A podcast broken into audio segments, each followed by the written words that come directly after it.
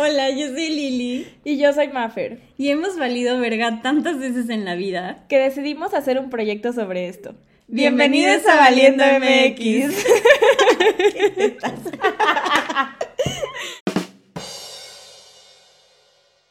Hola amigues, ¿cómo están? Bienvenidos a un episodio más del podcast de Valiendo MX. Eh, ya saben quiénes somos, no vamos a repetirlo. Eh, pero hoy estamos muy felices porque estamos grabando en viernes y los viernes son días muy bonitos. Por fin. si supieran que vamos a trabajar todo, el día. este, y pues bueno, el tema del día de hoy, hoy queremos como ponernos un poquito más modo serio, aunque no nos crean, sí sabemos ser serias. Em, y tenemos una invitada muy, muy especial. Justo porque vamos a hablar como de, de un tema serio. Eh, queríamos traer a alguien que fuera experto en, esto, entonces pues invitamos a Andrea. Hola Andrea, ¿cómo estás? Hola, hola, muchas gracias por la invitación. Muy bien, ¿y ustedes qué tal? Muy, bien. Eh, si quieres, Andy, ¿te puedo decir Andy? Claro, como gusten. Eh, cuéntanos un poquito de ti para que la gente te conozca. Digo, nosotras ya sabemos de qué va como tu, tu, carrera profesional, pero si puedes compartirnos un poquito para que estemos todos en el mismo canal. Claro que sí. Yo soy licenciada en psicología por la Universidad Iberoamericana, pero una vez egresada he estudiado varios diplomados. Eh, tengo una maestría en neuropsicología, eh, diplomados en trastornos del lenguaje y un diplomado en bioquímica y neuroanatomía de los trastornos más comunes. ¿Qué quiere decir esto? Yo me dedico mucho a la psicología clínica, o sea, eso que escuchan, ansiedad, depresión, trastorno de estrés postraumático, todos esos trastornos comunes, por así decirlo, y estoy haciendo air quotes porque no, no me ven, este, pues a eso me dedico, me dedico al área de la consulta. Buenísimo. ¿Cómo dijiste? Eh, ¿Problemas de lenguaje? ¿Cómo? Trastornos de habla y lenguaje. ¡Wow! ¡Qué padre! Me encanta. La verdad es que yo quería estudiar psicología, pero me chingué la rodilla. no, la neta siempre, o sea, me gusta mucho hablar, me gusta mucho escuchar a la gente y me gusta yo igual compartir. Y desde siempre yo decía que quiero ser psicóloga y mi papá, te vas a morir de hambre y pues que estudio moda. Entonces le salió peor. Pero sí, me gustaría como meterme mucho más porque me impresiona eh, el estudio, o sea, en general, como todo tiene una razón de ser, todo tiene una explicación, en todos funciona diferente. Y aparte, sabes que justo ayer entramos como medio en debate con, porque hicimos una publicación en Facebook de que, vea, si nadie te lo ha dicho hoy, ve a terapia. Y ahí nos decían de que no, es que la terapia no es para todos y no, no está bien que digan eso y no sé qué y nosotras de que, de que no, es obligación, pero está comprobado que bla, bla, bla, ¿no? O sea, como muchos beneficios y así, la chava de que, no, es que no se vale que jueguen con la salud mental y es como, precisamente por eso.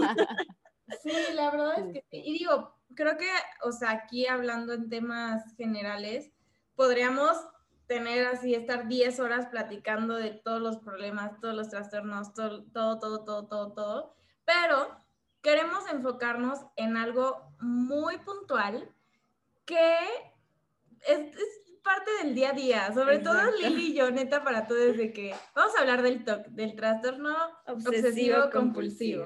Entonces, creo que todos, o la mayoría, hemos algún día dicho de que, ay, es que tengo TOC, ay, es que mi TOC, es que no sé qué. Y es como de, a ver, güey, no es TOC, ¿sabes? O sea, relájate un chingo, solamente quieres que tu escritorio esté ordenado. O sea, lo, que debería ser lo normal.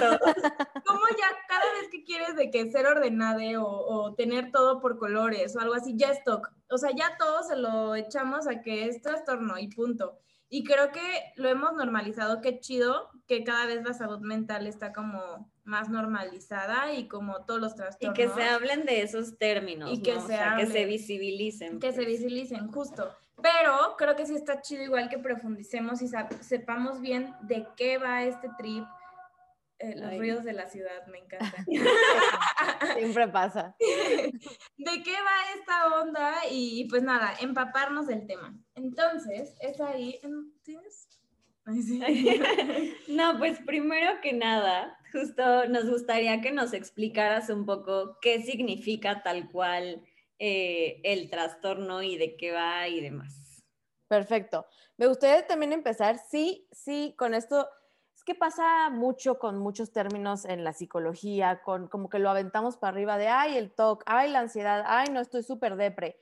Y entiendo esta parte de, de, normalizarlo y qué bueno que lo estemos sacando a conversación y qué padre abrir espacios, pero también luego caemos como en el otro extremo de hacer los tabús, de decir como, ay, es que soy súper TOC. Y, y diríamos, bueno, es que estamos sacando la conversación, sí, pero a veces la intención no es positiva, por así decirlo. Si yo digo, ay, tengo TOC, de todas maneras lo estoy, estoy perpetuando como los estereotipos que tengo en torno a, ay, la salud mental. Entonces, qué bueno que saquemos la conversación, pero justo hay que sacarla informados y decir, ok, ¿cuándo es que yo nada más quiero ser ordenada?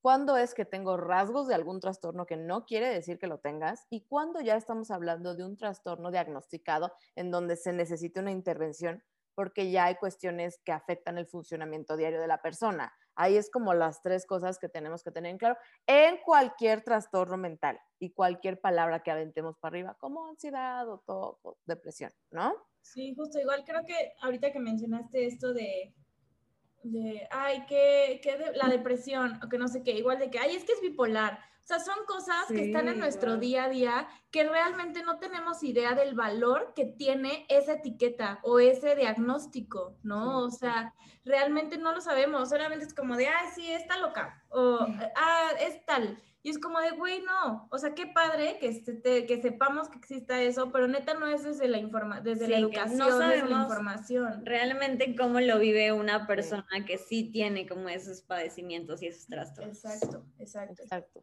100%, siempre desde la empatía y de la información, ¿no? Sí. Justo. justo. El TOC es uno de los trastornos, por así decirlo, es, es, complicado ese espectro porque, bueno, yo lo veo como espectro, igual otros psicólogos ya me estarían crucificando por decir eso, pero es que puede ser un trastorno de personalidad, como el trastorno narcisista, como el trastorno limítrofe, que, no estamos hablando algo de la personalidad de la persona, vaya la redundancia, o cuestión como sí trastorno, pero más en rasgos, más en conductas y compulsiones. Lo que más vemos, honestamente, es el TOC, trastorno obsesivo compulsivo, que son más hacia los rasgos, pero sí puede llegar a ser un trastorno que impide el funcionamiento de la persona. ¿Cuándo es necesaria la intervención y cuándo necesitarían pedir ayuda a un profesional de la salud, psicólogo, psiquiatra? El mejor es un trabajo multidisciplinario, pero ya llegaremos al tratamiento. Pero ¿cuándo deberían de pedir ayuda? Cuando lo que voy a describir a continuación interfiera con el funcionamiento de su vida. Cuando ustedes ya no sientan que pueden funcionar en una o más áreas, llámese en escuela, en el trabajo, en mi vida social, en mi vida personal, ya es un foco rojo bastante grande en donde deberían considerar pedir ayuda. Ahora, famosísimo TOC, ¿qué es? Se compone específicamente de dos cosas, las famosísimas obsesiones y compulsiones. ¿Qué es una obsesión? Son estos pensamientos, pueden ser pensamientos o imágenes, ¿eh? pero son involuntarias, son irracionales y son repetitivos. Otra vez, involuntarias. Yo no quiero estar pensando en eso. No es como que yo diga, Ay, me voy a sentar a pensar en todas las posibilidades o en todo esto o una y otra vez. No, no quiero pensar en eso. Y son repetitivos. ¿Qué quiere decir? Que no se van. Y son irracionales. ¿Qué quiere decir? No que no vayan a pasar, pero que no tienen un fundamento como tal, pero ahí están, ahí están, ahí están, ahí están. Y las compulsiones que son intentos por neutralizar la obsesión. Es como un intento, una conducta que yo hago para tratar de compensar lo que estoy pensando, lo que estoy imaginando o lo que me causa tanto malestar, porque las obsesiones causan un malestar sumamente grande. En ya me dio ansiedad, en estoy súper intranquila, en estoy con el corazón en la garganta, estoy solo puedo pensar en eso, yo ya no funciono, me están sudando las manos, me estoy mareando. Todo eso involucra las obsesiones y entonces la compulsión llega a tratar de neutralizar ese, esos sentimientos y se vuelve un ciclo vicioso. Porque yo soy, em, mi corriente, en la psicología hay varias corrientes, la mía, la mía, ¿eh? como si yo la hubiera inventada, ¿no? La que yo practico es cognitiva conductual, que quiere decir que me enfoco en un hermoso triangulito de pensamiento, conducta, emoción. No es uno, dos, tres, no, son interconectados y no va uno antes que el otro, pero todos los tres existen al mismo tiempo. Y somos seres súper inteligentes. Entonces, si yo siento un malestar, llámale el nombre que tú quieras en sentimiento de emoción, soy tan inteligente que voy a intentar hacer algo al respecto, conducta, para evitarlo o para manejarlo.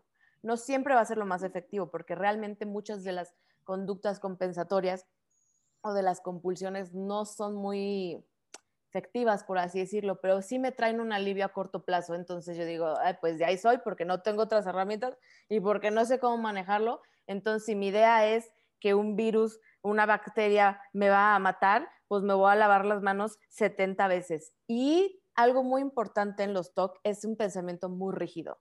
O sea, esta idea que yo les digo 70 veces y tiene que ser 70, no 71, no 69, 70, porque ya yo llego al 70 y digo,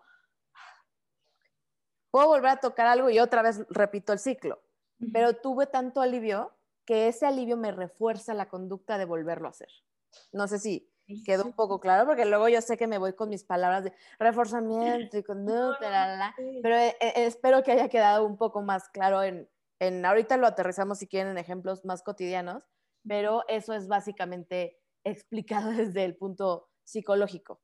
Ok, súper. Y justo es que puta, me, me, vuela porque sí, como no es tan fácil nada más lo que decíamos de que, ay, me gusta tener mi ropa por colores y ya, pero sí, sí lo haces porque te gusta, o sea, no es involuntario, sino porque, digo, a mí me pasa, ¿no? De que, ok, quiero tener todo ordenado, pero porque me da paz hacerlo, no porque en mi cabeza esté de que, hazlo, hazlo. No, sí, no, de que si no lo hago, ya no puedo seguir con mi vida. No, o sea, sí puedo, solamente me da más paz. O sea, me siento más cómoda en mi entorno. Sí, un pendiente menos. Ajá, exacto. Entonces creo que sí, justo que, neta, qué emoción que estamos hablando de esto. Hay personas, o sea, nosotros somos seres que nos gusta mucho la organización, aunque no queramos. Podemos ser esto como organized mess, podemos ser un desmadre, pero hasta el desmadre les firmo que está ordenado de alguna manera estas personas justo lo que pasa es que el malestar es tanto que yo no concibo la idea de no realizar la compulsión. O sea, el malestar me sobrepasa, pero son estados muy demasiado elevados como, ay, pues me da un poco de ansiedad no hacerlo, pero eh, puedo hacerlo. O, ay, me da paz y lo siento bonito. Pero es al contrario, no es que me dé paz hacerlo, es que si no lo hago me quiebro. Y entonces necesito hacerlo. Entonces, ¿cuáles serían como los puntos que como personas tenemos que identificar para saber si tenemos tendencia a padecerlo o que ya lo padecemos, así como puntualmente de que, a ver, analiza tu vida y... y que a veces es un poco más complicado que eso. Luego me encanta, eh, em, está el DSM, que es el manual de diagnóstico, en donde es como de, vamos a por los criterios. A mí en lo personal, si quieren investigar los criterios, ahí están, no es como algo del otro mundo. Creo que es importante tenerlos como para guiarnos como profesionales de la salud un poco más pragmáticos. Sin embargo, si no quieren leerlo, es hacer como estos check-ins en tu vida de qué tan funcional estás siendo si no puedes dejar de hacer lo que estás haciendo. O sea, si en tu mente es, no, no, es que yo necesito eh, limpiar la mesa 15 veces, ok, ¿qué pasa si no lo haces? o si lo hiciste 14. Bueno, me genera ansiedad. ¿Es una ansiedad con la que puedes manejarla? ¿Sabes manejar la ansiedad? ¿O ya es algo que te arruinó todo el día y que ya prefieres no salir de la casa? Este, necesitas ordenar, no pisar las, el típico, no, no pisar las líneas del, del suelo. Ok, bueno, pues si es como un juego, pues llégale, está bien. Y si te da paz, ok, reforzador positivo. Pero ¿qué pasa si sí lo pisas? O sea, entras en crisis, ataque de pánico, ya no dormiste, todo el día dejaste de funcionar si no te lavas las manos o si prefieres no saludar a las personas de mano, ok, lo entiendo, y más en tiempos de ahorita.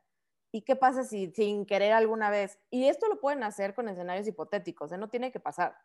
Se lo pueden imaginar. Y hasta eso nuestro cerebro, les digo, somos criaturas muy fascinantes. Nuestro cerebro va a aprender las mismas eh, zonas como si estuviera pasando, si yo me lo imagino. Claro, sí. Y entonces voy a evocar sentimientos que serían si, si estuviera yo viviendo eso. Y si yo noto que la, ansiedad o los sentimientos desplacenteros son demasiados, y me siento demasiado abrumada, pues foco rojo, porque no tendría que ser un trastorno para que tú quisieras tratarlo. Podrías tratarlo siendo rasgos que te incomodan o siendo rasgos que te generan ansiedad, que dices, ay, la neta, me gustaría que eso no me causara ansiedad o saber manejar más la ansiedad. Es hacer check-ins. Y yo, la verdad, digo, si tienes la sospecha, ve al psicólogo. Claro. Ok. Y sabes que justo me acuerdo de una película que creo que es española, que es justo se llama Talk, donde obviamente está como mucho más exagerado y así. Bueno, no sé, la verdad no sé, o sea, como que no conozco a una persona que lo viva de tal forma, ajá.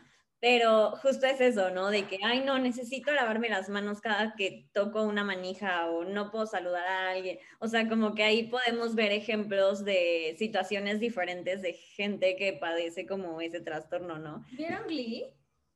Sí. La, la, la, pelirroja, la maestra pelirroja, que así era como un pedo con la limpieza. O sea, literal era de que llevaba su topper de uvas y tenía que limpiar uva por uva antes de comérselas. y así de que, pero grave, o sea, grave así con todo. Y tú dices de que, güey, qué pinche exagerada. Pero no, yo, o sea, hay gente que vive así. O sea, es algo real, que no se visibilice. Aunque lo tengamos normalizado y visibilizado, estoy como, entre comillas, no, porque cada vez que vemos a alguien que sí lo tiene realmente, se que hay pinche freak, ya sabes, o sea, de que qué pedo. Y no, es real o simplemente que ya todo lo queremos como adjudicar a que es un trastorno, pero pues no, cuando realmente es, nos saca de, onda, ¿no? Es como de, ah, está loca, es que está mal, es que, que se trate, es que... Y es que es, es muy complicado porque cuando hablamos del toque, les digo, las famosas obsesiones y compulsiones, a veces lo que más vemos visualmente como extraños o como externos a, es la compulsión. Esto de lavar las uvas una por una es la compulsión y en su mente probablemente tiene pensamientos muy rígidos y catastróficos de, es que si no limpio una uva, y aquí me lo voy a inventar y voy a asumir, pero es un ejemplo, es que entonces me voy a comer esa uva y esa uva va a estar infectada con el virus más cabrón del mundo y me voy a morir. Y así, ustedes podrían decir, ah, qué exagerada. No, no, no, son pensamientos súper válidos y súper reales para la persona que lo padece y por eso son tan, eh, por eso impide mucho el funcionamiento, porque es como de, pues o la limpio o me muero. No, pues la limpio y la limpio 10 veces si es necesario. O reviso cuatro veces y cerré porque va a explotar la casa, porque en mi mente irracional, y ahí ven, ven el ejemplo, no apagué el boiler, o dejé prendido el gas, o no aprendí, yo qué sé, pero es un pensamiento que te taladra el cerebro y no puedes vivir porque es el único que agarra tu atención. Y entonces yo necesito hacer algo al respecto. Entonces, reviso y reviso y reviso y reviso y reviso. Y ya me fui y vuelvo a revisar. Y ya me fui y vuelvo a revisar. Wow, está cañón. Sí, está muy fuerte. O sea, como que me pongo a pensar de que, tipo, mi papá es esa persona que salimos de la casa y se regresa cuatro veces a checar si cerró la puerta. Y es como de, güey, ya te vi que si cerraste, por favor, regresa al coche. ya sabes, o sea, neta, mi papá sí está grave. O luego es de que ya salimos y, no, es que no me acuerdo si cerré. Y es de que puta, regresa, ya sabes. O sea, no, está muy cabrón. Y es algo muy simple, como cerrar la puerta. y es que es una línea muy delgada, ¿no? O sea, de que, ay, no me acuerdo si le puse como seguro al coche y como que te regresas y le pones y va, ¿no? O es como de, ah, seguro sí. O sea, al ya llegar al extremo de que, no, no, no, seguro no, y me regreso y voy y abro y, o sea, sí. sí. En el TOC también hay una relación bien importante con la tolerancia a la frustración o la tolerancia en general y es donde no hay. o sea, básicamente esto es lo que hace que se regresen a hacerlo. El malestar es tan grande y es real, físico y emocional, pero yo no puedo tolerar ese malestar, entonces la conducta compensatoria o la compulsión es hacerlo porque yo no tolero el no saber. Y es bueno, ya me regresé a cerrarlo una vez, bueno, ok, te puedes ir, pero vuelve el pensamiento, vuelve el malestar y vuelve yo a intentar solucionarlo, entonces tengo que volver a hacer porque no soporto, no tolero el sentir mal o el posible pensamiento de, es que no, es que no fui, es que no lo cerré, es que no lo hice bien, es que no. Entonces, eso es lo que se trabaja en, el tratamiento y vaya que no es fácil. Wow, sí, está cañón. Y bueno, de ahí justo nuestra siguiente pregunta es, ¿cuáles serían algunas técnicas que se pueden utilizar para calmar o para como controlar este tipo de pensamientos o ya llegar a un tratamiento específico. ¿Qué digo? Igual esto va muy de la mano, o sea, como pueden ser los dos puntos al mismo tiempo. ¿Cómo influye esto en la vida? Que ya lo hablamos, o sea, ya dijimos que pues no puedes seguir con tu vida, ¿no? Pero hay algún otro punto que, que sea como alerta, como una bandera de que, oye, eh, no puede, o sea, Sí, tal cual. ¿Cómo influye? ¿Cómo influye en general? Ya sabemos esta parte, pero hay algo más que, pueda como, no sé, traer otra consecuencia, traer otro, otro, es que no es un problema, sino otro trastorno o algo por el estilo. Sí. Em, cuando hablamos de trastornos de personalidad, hay una alta incidencia de comorbilidad. ¿Qué quiere decir eso? Otros trastornos. El TOC se relaciona muchísimo con la ansiedad tiene, tiene mucho sentido porque evoca sentimientos ansiosos que eventualmente yo no voy a saber cómo manejar, entonces mis niveles de ansiedad van a estar a la par de cada vez que yo tenga una obsesión y no sepa cómo manejarla. Entonces, también puede haber comorbilidad de tener un trastorno obsesivo compulsivo con algún trastorno de ansiedad o con algún trastorno depresivo o los tres y más. En el mundo de la salud mental no es alta la incidencia de muchísimos eh, trastornos como cuatro a la vez, pero no es algo que no pase. Entonces, hay que echarle ojo a, rasgos de posibles otros trastornos. En cuestión de funcionalidad, a mí me gusta que eso quede muy claro de cómo saber que tengo un trastorno o no un trastorno o un problema, una situación o como lo quieran llamar, que no sé cómo manejarlo, la funcionalidad. Una persona puede ser funcional hasta qué punto. Yo lo veo dentro de un espectro. Poco funcional es, ok, en estos ejemplos de la maestra de Glee, ella es funcional porque puede sostener un trabajo. Ok, vamos a darle eso, ¿no? En esa área, pues medio funcional. En relaciones interpersonales, al principio de la serie tuvo bastantes problemas porque no le gustaba que la tocaran. ¿Cómo te relacionas con alguien que no puedes tocar? Ok, eso se puede trabajar. Eh, ahorita les explico como qué tipo de tratamientos, pero si ella es algo que quiere hacer, pero no puede, ahí está afectando la funcionalidad. Y la paciente me va a decir qué tanto, o sea, porque yo puedo vivir no saliendo de mi casa. Ok, te lo doy para no interactuar con gente que no te vaya a contaminar. Pero ¿qué tanto es una vida que quieres tener? ¿Qué tanto es sano psicológica, emocionalmente, físicamente, espiritualmente para ti? Eso es mucho de las personas. ¿Qué tanto es funcional en tu vida para los objetivos que quieres lograr? ¿No? Y las áreas, ¿ok? En el, en el área laboral, no, pues sí, en el personal, eh, afectaciones, en amigos, afectaciones, en personal, afectaciones. Eh, no, pues entonces creo que necesitamos una intervención, porque no porque un área funcione bien y las demás no, yo voy a sobrevivir así. La calidad de vida va a declinar importantemente y eso podría llevar a una depresión.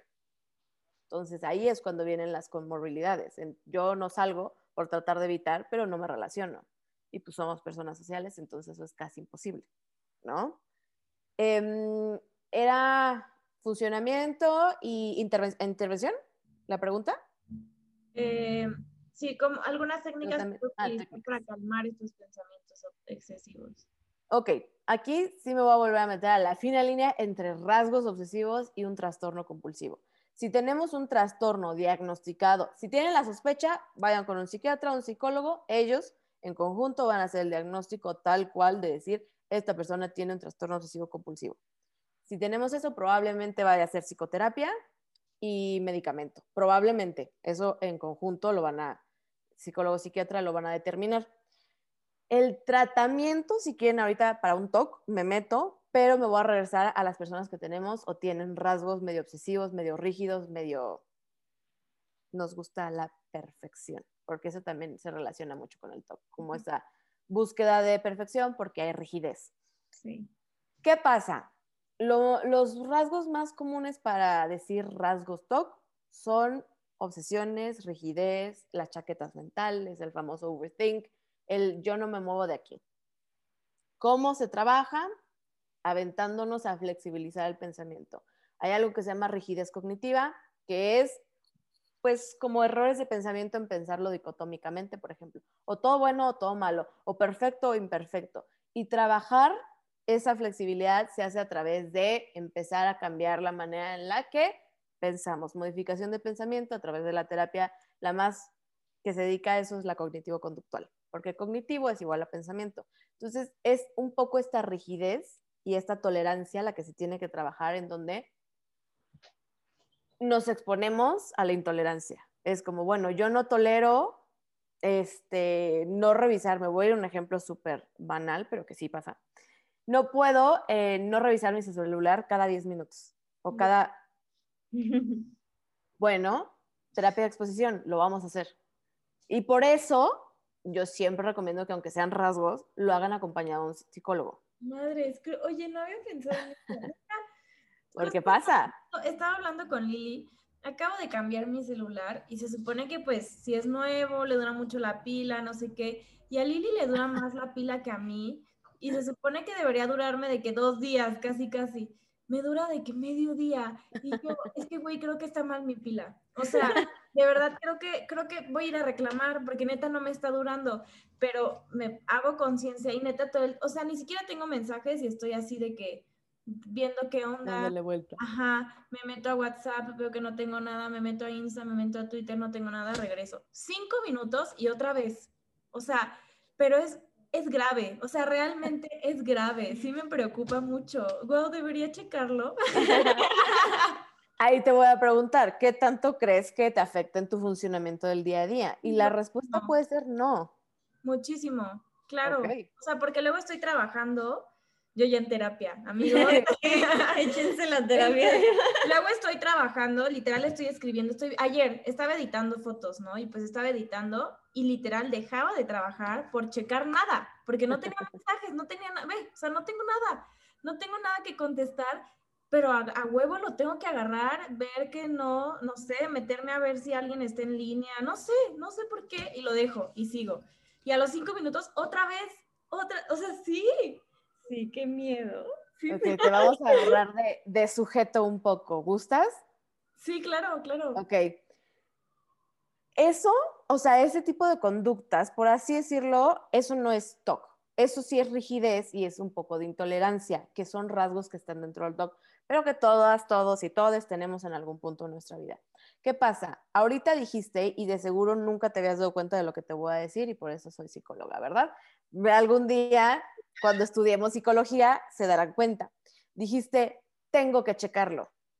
No, no tienes, quieres. Es la diferencia. Los pensamientos rígidos son tengo, necesito, debo, porque si no implican que un malestar. Si yo no puedo, si tengo que hacerlo y no lo hago, malestar. Es la manera en la que piensa tu mente y en la manera en la que piensas es la manera en la que percibimos la realidad. Y entonces si yo no puedo, si tengo, no tengo, entonces me va a dar mucha ansiedad. ¿Y qué hago? La conducta es, pues, ver el celular. Ah, no tengo ningún mensaje. Y lo refuerzas, y lo refuerzas, y lo refuerzas. Aparte igual me pasa que tipo se me acaba la pila. No estoy hablando con nadie, o sea, no tengo nada, ninguna presión, de verdad es como domingo en la tarde, no sé qué. Me quedo sin pila en la calle, me genera una presión. Ansiedad. madre, ya tengo que estar en mi casa. Es que no tengo pila, no tengo pila, no tengo pila, ya, ya, es que, es que, es que, es que y, maldito celular, ya lo voy a tirar por la ventana. Podrías empezar, y es una sugerencia, ¿eh? tampoco es a fuerzas ni nada, pero justo cómo, cómo manejas estos pensamientos, estas conductas como más rígidas, empezando a practicar la tolerancia. Y, y, no te voy a decir de, bueno, ya ahorita apagas tu celular y en tres días no lo prendes. No, claro que no. O sea, a continuación un ataque de ansiedad, ¿no? No te creas, pero sí va a causar mucho disconfort. No, es decir, ok, conscientemente, yo estoy haciendo conciencia. E, en mi terapia yo siempre es identificación, análisis, práctica. Identificaciones, ya te diste cuenta, ¿no? Ahora, el por qué y todo sería un análisis más profundo, pero vámonos a quedar como en el primer nivel de la superficie.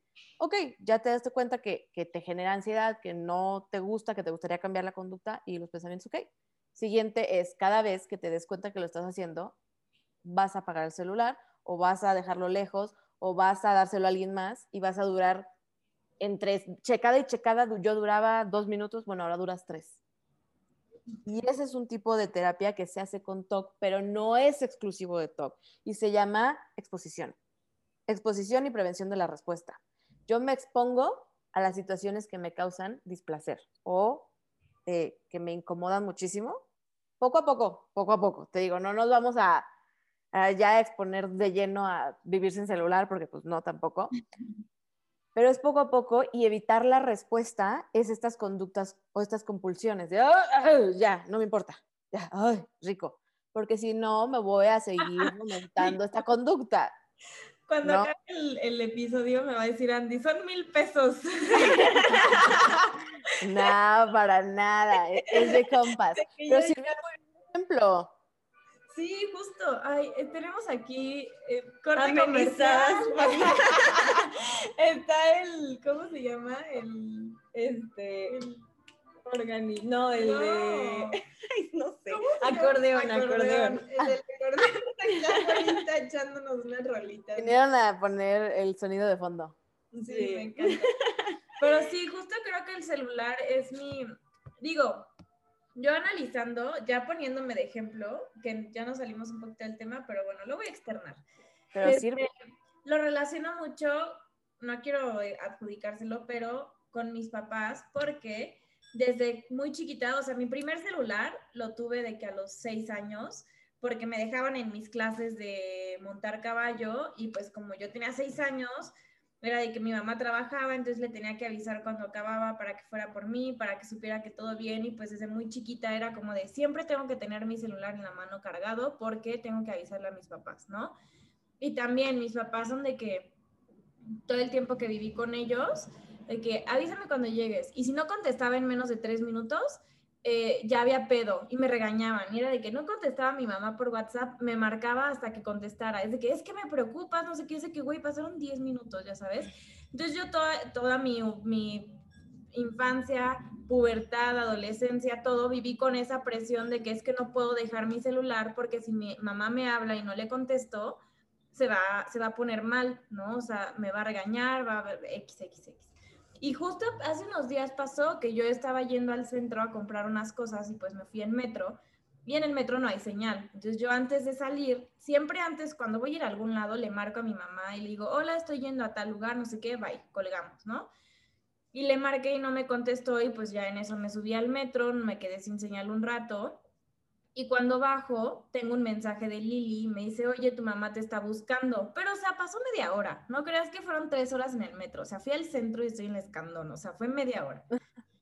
Y mi mamá es que se preocupó porque no le contestaste. Y le digo, mamá, no manches. O sea, estoy en el metro, ya sabes, de que, güey, no me pasó nada. Te lo juro que no me, si me pasa, o sea, si ya pasaron seis horas ahí, sí, preocúpate, pero pasó media hora. ¿Sabes? Entonces, inconscientemente ya se volvió un hábito en mí tener que estar checando mi teléfono porque si no le contesto a mi mamá a los cinco minutos, ya piensa que me pasó algo, entonces me va a estar marcando y, es un círculo. Y ya ni siquiera desde que hablo con mi mamá, ya tengo muy establecidos los límites con mi mamá. Hace mucho no pasaba esto de que buscaba a alguien porque estaba preocupada por mí. Pero aún así ya está en mí, o sea, ya está en mí de que tengo que estar al pendiente porque si no estoy al pendiente, está mal. Y, y, no sé, está ahorita que me puse como... Ay, perdón. Ay, es como que está, está, ladrando. Ahorita que me puse a analizar, dije, no manches, todo tiene una razón de ser. Y, y, hace unos minutos que yo decía como esto de las, estos reforzadores positivos, lo que si continuamos utilizándote un poco como ejemplo, es que nosotros somos criaturas muy de aprendizaje, muy de condicionamiento, muy si nos refuerzan una conducta, la vamos a seguir haciendo. Y reforzador, no necesariamente me refiero de que cuando al niño deja de llorar y le das un dulce, porque eso sería un reforzador positivo. También hay reforzadores negativos como esta idea de, es que si no le contesto, mi mamá se va a preocupar y entonces me, le angustia a ella y la angustia a mí. Entonces lo que voy a hacer es siempre estar pendiente del celular y siempre tenerlo cargado porque así he aprendido a hacerlo y mi ambiente me refuerza esta conducta. Yo lo voy a seguir haciendo. Entonces cambiarla dices, ¿Cómo? Si yo llevo una vida haciendo eso, disculpa, no está fácil. No, pues se hace con cambios poco a poquito y muy individualizado. Por eso no, no me voy a cansar de repetir esto, pero es que por eso es la importancia de ir a terapia para saber más o menos qué camino te sirve a ti y el por qué para ti. Porque todos pueden entender tener compulsiones, pensamientos rígidos, obsesiones y lo que tú quieras, pero si, si allá él los tiene, será por su historia, por cómo se desarrolló, por su ambiente, por lo que hace, la, la, y va a ser completamente diferente a mí si yo tengo una compulsión o una obsesión, aunque fuera la misma. Punto que lo mismo es con lo de las bacterias, pero yo tengo un porqué completamente diferente a tú. Entonces, por eso la importancia de ser tratamientos tan individualizados. Sí, y justo eso me lleva como a una pregunta de, o sea, como el, entender el caso de Mafer, de cómo se pueden detonar estas conductas, o sea, bueno, más bien como que ya se convierte en un trastorno, o sea, ¿de dónde viene eso? ¿De, de dónde, o sea, cómo se forman los trastornos? Sí. Ok, sí son, se refuerzan a través de, los años. Todo viene, sí, de algún punto, de alguna experiencia, de alguna percepción. Es muy difícil porque cada persona es diferente, pero normalmente es la suma de muchas situaciones eh, con muchos detonadores. O sea, pon tú, hay personas que pueden estar predispuestas porque también hay componentes genéticos y componentes hereditarios y ambientales, pero es la suma de muchas cosas que yo tengo un trastorno porque se va reforzando, se va reforzando, yo no tengo muchas herramientas. Las herramientas nos las da el ambiente en el que crecemos nuestros papás y les digo, componente hereditario y genético. Y entonces me voy, yo siempre hago como la analogía de mi cajita de herramientas y son cómo manejo el estrés, cómo manejo la ansiedad, cómo manejo estos pensamientos obsesivos. Estoy propensa a tener pensamientos eh, rígidos, cómo tengo la tolerancia, tengo flexibilidad cognitiva o no. Y si la respuesta a muchas de estas preguntas es la necesaria, se va todo alineando para que yo desarrolle un trastorno. Pero es, es muy complicado, no es como un, así, si tiene esto, check, ya, si tiene esto, ya se hizo, si tiene esto, no. Puede que sí, puede que no, es como muy factores propensos, factores no, factores externos, factores de la persona, igual y se dio, igual y no. Y es muy complicado por ejemplo, de que, ay, pues yo hasta mis 25 años todo normal, pero algo pasó en ese momento de mi vida que al siguiente me detonó un trastorno que yo ni siquiera tenía tendencia o algo por el estilo también puede ser. Sí, no, no, no hay tanta incidencia eh, hablando del TOC, pero por ejemplo, este, una fobia, un trastorno de ansiedad generalizado, eh, un trastorno de estrés postraumático. Em, sí, sí hay como eventos traumáticos o detonadores que pueden hacer que tú ya tenías una predisposición o no y te empujaron como a tenerlo.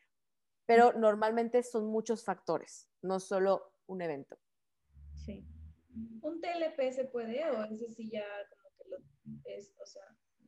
No, ese es más de personalidad. Un trastorno el limítrofe, un narcisista, un TOC, son más, este, el psicoanálisis, soy fan del psicoanálisis, no, no es mi corriente, pero me gusta mucho porque explica en muchos aspectos los inicios de trastornos de personalidad. Eh, influiría mucho en la infancia y las herramientas que tienes en la infancia durante los siete años de vida, y eso como neuropsicóloga se los digo y como fan del psicoanálisis, eh, son muy determinantes en tu vida y cualquier experiencia que tienes la puedes percibir o no como un trauma dependiendo de las herramientas que tengas. Entonces, muchos de estos siete años determinan fuertemente si hay un trastorno de personalidad o no. Y también no es coincidencia que muchas personas que tienen TLP hayan tenido eh, familiares también con el mismo trastorno, lo mismo con el narcisismo y lo mismo con el TOC. Wow, qué fuerte. Es que neta, yo podría estar así horas o sea, horas, horas. Me, impresiona mucho, o sea, todo, todo, todo como los comportamientos, ¿no? Porque digo, creo que hasta ahora y nunca, ¿no? No, no es como que yo tenga un diagnóstico de algo, eh, ni siquiera TDA ni nada, pero creo que estoy rodeada de mucha gente, o sea, últimamente me he dado cuenta que muchas personas mínimo tienen TDA y toman algo para TDA y TLP y también de la nada, de la nada, como si hubiera pisado un hormiguero, salieron un montón de personas a mi alrededor que tienen TLP.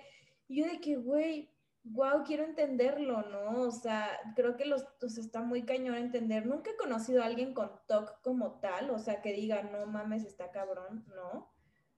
Pero si alguien de acá tiene TOC, hay que ser amigos. hay que conocernos. hay que conocernos. No, porque sí está muy cañón y creo que igual lo podemos leer en Google de que cuáles son los no sé qué, pero ya conocer a alguien que, que lo tiene, ya te aterriza mucho más y dices, wow, es real, o sea, lo que vemos en las películas es real, la maestra de Glee es real, o sea... Sí, sensibiliza mucho. Estar expuesto a, los mismos estímulos tampoco garantiza que, que desarrolles como el trastorno en diferentes personas, ¿no?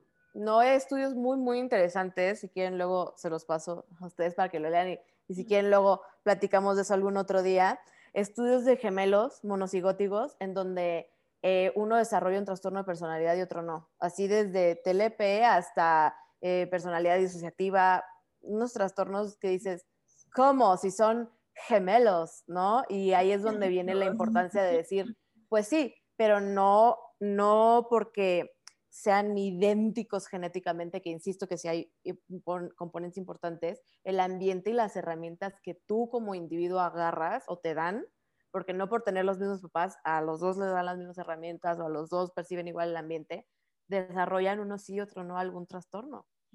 Wow. Qué fuerte. Sí, bastante interesante, pero muy complejo también. Sí, neta, sí. Bueno, ya quiero que hablemos de más cosas. sí,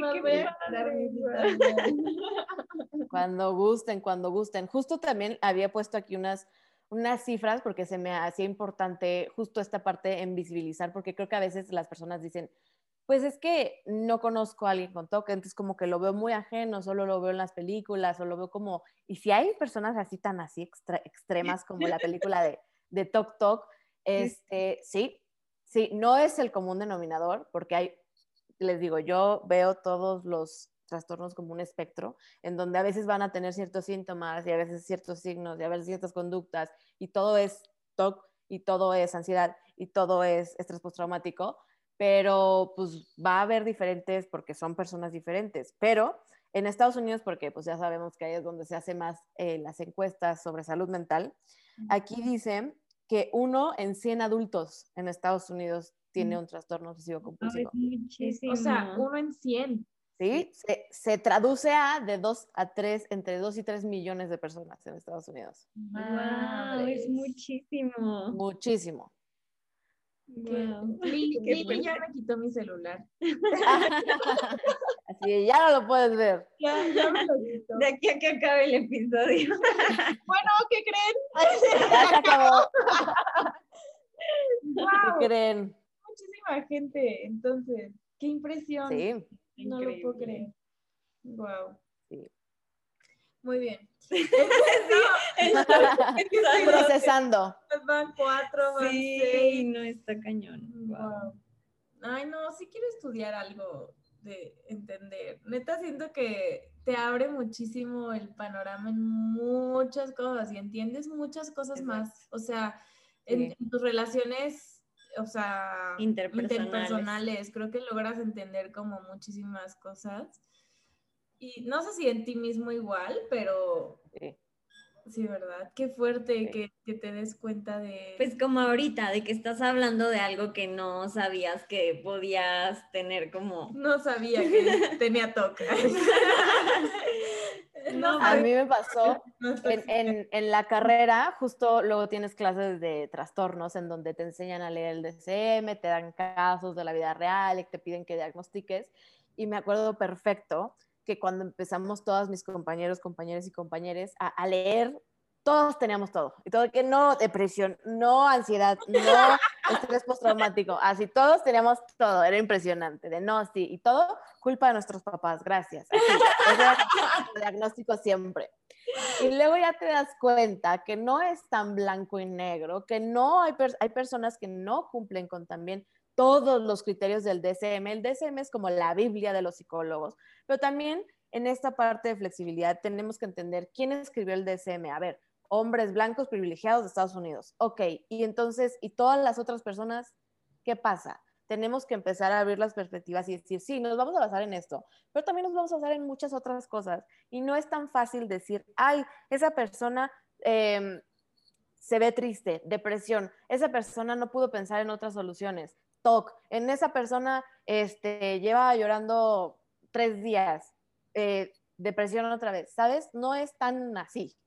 Entonces, sí, es una constante informarte, experiencia, práctica para poder adentrarte bien, bien al mundo de los trastornos, porque no está tan fácil como a veces, y también entiendo que es una necesidad de pintarlos así, porque nos gusta mucho como sociedad y como personas, como checklist, tengo, tengo, tengo, tengo, tal, checklist, tengo, tengo, tengo, tengo, tal, ah, ok, ya, bonito.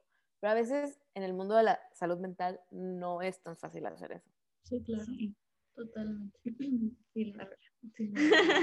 Oye, y por ejemplo, tú como psicóloga, ¿qué le dirías a esa persona que nos dijo de que no, la terapia no es para todos y no sé qué? Casi de que no, no vayan a terapia.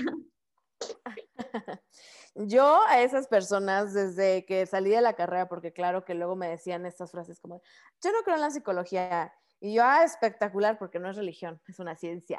¿no? Digo, em, me, doy cuenta y a veces se lo regreso y a veces no, porque tampoco es mi lugar ni mi responsabilidad, pero eso habla mucho más de esas personas que de nosotros. En decir, por algo ella, probablemente por ansiedad, probablemente porque no quiere hacer esa, aventarse a su mundo interno, porque no quiere enfrentarse con sus problemas. Vivimos en una sociedad donde nos encanta evitar y negar es, nos, somos muy buenos en eso. Donde yo tengo problemas, mejor me distraigo con trabajo, haciendo otra cosa, no, mejor no tengo ahorita ganas, ni tiempo, ni sé cómo enfrentarme a mis problemas. ¿Y cómo sé esto? Porque, y, y, eso no necesito ser psicólogo, ustedes vayan al mundo y hagan este ejercicio y pregúntenle a la gente, oye, ¿qué onda? ¿Cómo estás? ¿Cómo te sientes? El 90% te va a decir bien. Y después tú le vas a decir, ah, excelente que estés bien, pero ¿qué sientes? y se quedan como, eh, disculpa, ¿cómo que qué? Pues no sé. Y entonces yo les pregunto, ¿cómo madres planeas existir en un mundo tú contigo sin conocerte lo suficiente para contestar una simple pregunta de cómo te sientes? es que ¿cómo le pones es muy angustiante. Entiendo, ¿cómo le pones palabras? O sea, hace unos días justo este, hablaba con un amigo y me dice que, ¿qué onda? ¿Cómo estás? Porque la semana pasada le dije, güey, es que estoy teniendo una crisis, no sé qué pedo, bla, bla, bla, me está ganando, bla, bla, mi cabeza no está haciendo un lugar seguro, no sé qué, no sé qué, ¿no? Me dijo, pues bueno, hay que ir a tomar un café, tranquila, no sé qué, X pasó. Y hace, ayer, antier, hablé con él y me dijo, ¿cómo estás? Le dije, pues la neta no tan chida todavía, pero pero ahí va. Pero ¿cómo? Yo no sé, güey, solo estoy de la verga y ya, ¿ok? No preguntes. O sea, sí está muy cañón ponerle como palabras a lo que estás sintiendo, porque luego lo sientes y tu cabeza te lo repite y está acá, pero ya que lo quieres compartir, dices, no, está muy pendejo. O sea, no tiene sentido. No, no me da sentido. Entonces dices, no, pues ya. Y es ahí cuando se convierte como en el problema de, ¿qué pex? Sí. También sabes que a mí, por ejemplo, cuando decidí que necesitaba ir a terapia, fue porque como que justo en mi cabeza estaba viendo un desmadre y demás. Y ya el día que fui a terapia y lo platiqué y así dije como, ah, me está pasando esto y a hablar. O sea, como que literal todo se acomodó. Ni siquiera me dijo nada el psicólogo todavía y yo, ah, ya me siento mejor. Creo que ya solo tiene sentido. externarlo. Sí, los procesos de terapia son muy catárticos en principio porque no es lo mismo contárselo a un amigo que también sirve y por eso platicamos con nuestros amigos, pero a una persona que sabes que está preparada para eso y es un espacio seguro de ti para ti. Y decirlo, aunque yo puedo estar así, porque a veces me pasa con mis pacientes que estoy como, y 40 minutos yo me quedo callada porque la sesión era de contención y esa persona lo necesitaba sacar. Porque no es lo mismo tú, como te lo dices a ti en tu mente, a decírselo a alguien, de tú hilarlo y decir, ah, mira, ya, sí. no me cuenta de eso. Oh, ok, gracias. Por eso sirve la terapia. Obviamente, nuestra preparación y las estrategias de las corrientes, claro que es, claro que ahí está ahí, por eso sirve. Pero el principio de la cura es el habla, ahí está.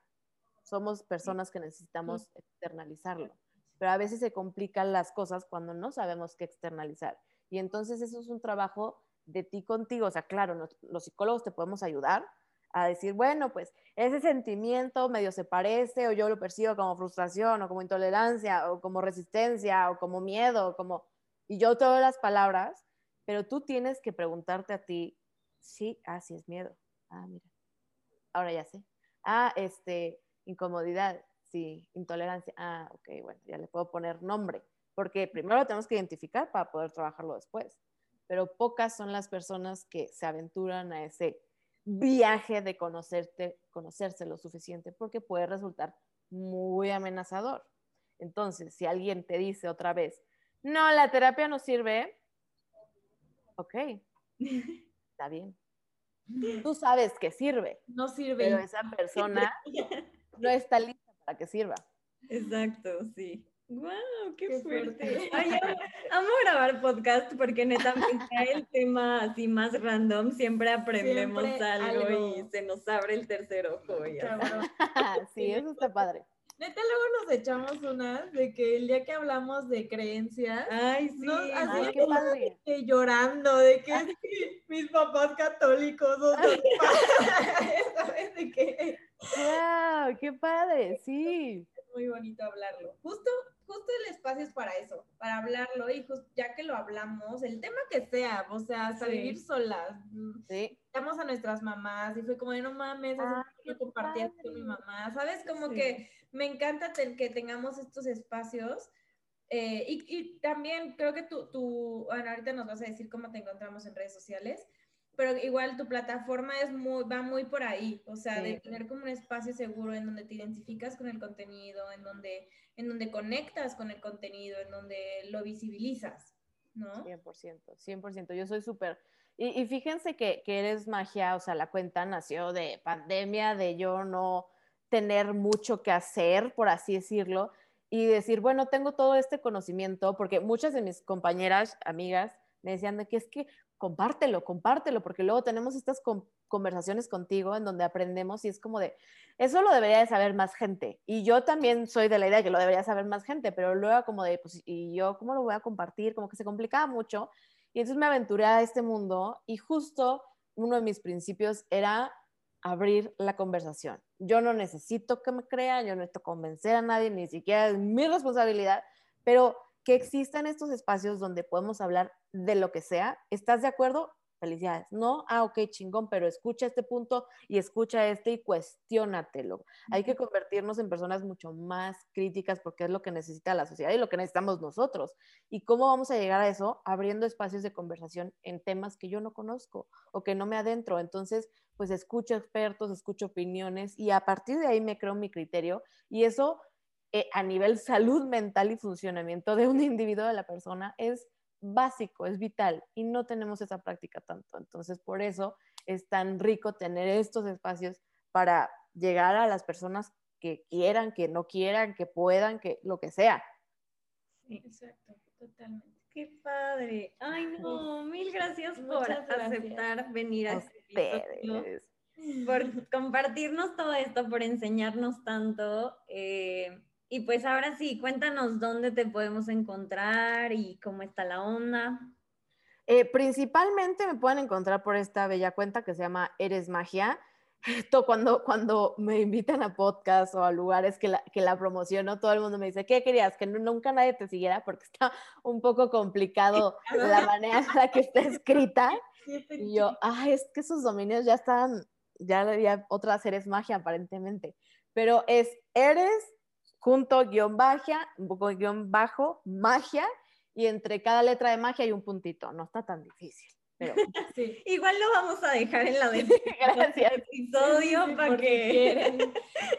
Ahí principalmente, y también tengo que a veces subo en, en, esta cuenta una columna en donde a veces yo soy de post, videos como los IGTVs, pero también a veces es más fácil leerlo. Entonces, en, una, en un periódico en línea que se llama Unidos Noticias. Eh, cada jueves subo columnas sobre diferentes temas, entonces también ahí pueden leerlo si no les gusta, porque luego también tipos de aprendizaje, hay algunas personas visuales con los posts, videos eh, auditivos y lectores con las columnas. Ahí, ahí estamos tratando de hacer la diferencia también para la neurodivergencia de los estilos de aprendizaje. Súper.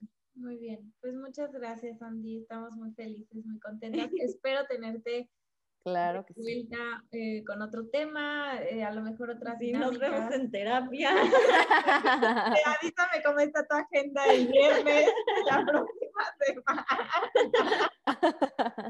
Me parece chistes, neta, pero ahorita pasó de que, güey, no mames, quiero ir a terapia con Andy. Gracias, gracias, se aprecia, es un halago. Entonces, igual, si ustedes quieren ir a terapia con Andy, escríbanle. Eh, escríbanle, ahí andamos. Pues aquí hay que una comunidad, ¿no? 100%. Muchas gracias por la invitación y espero vernos pronto porque estuvo muy, muy padre. Y gracias otra vez por los espacios. No, Ay, a ti. Nos vemos pronto. Nos vemos. Bye. Bye. ¿Te caímos bien? Dinos la verdad. ¿Te caímos bien o no? Bueno, solo si te caímos bien, búscanos en redes sociales como arroba valiendomx y visita nuestra página web valiendomx.com.